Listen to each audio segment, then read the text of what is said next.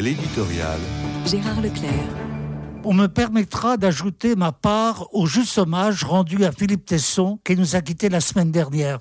C'est trop peu dire que je l'ai bien connu parce que je lui dois énormément, tout simplement parce qu'il a été à l'origine de l'essor de ma carrière journalistique et qu'il m'a toujours fait confiance.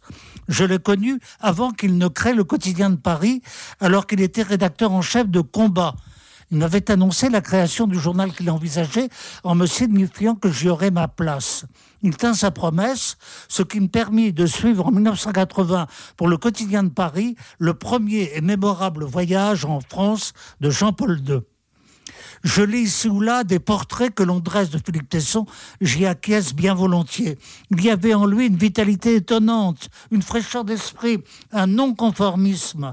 Son adversaire amical, Laurent Geoffrin, ancien directeur de Libération, a bien raison d'écrire qu'il s'agissait d'un hussard, au sens de ce courant littéraire d'après-guerre détaché de toute orthodoxie idéologique. Une sorte de Cyrano, patron de presse, sans aucun doute.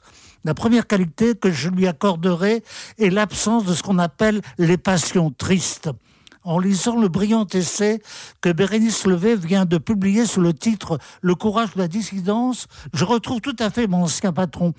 Toutes les qualités qu'elle reconnaît dans un certain esprit français, je les ai toujours trouvées chez Tesson. La passion de penser, d'interroger, de comprendre, le contraire de l'esclavage intellectuel. Oui, il y avait chez lui cet art de la conversation, de la gaieté et une certaine légèreté, mais qui n'allait pas sans un attachement à une culture je pense que vendredi, à Saint-Germain-des-Prés, nous serons nombreux, en priant pour lui, à exprimer toute notre reconnaissance.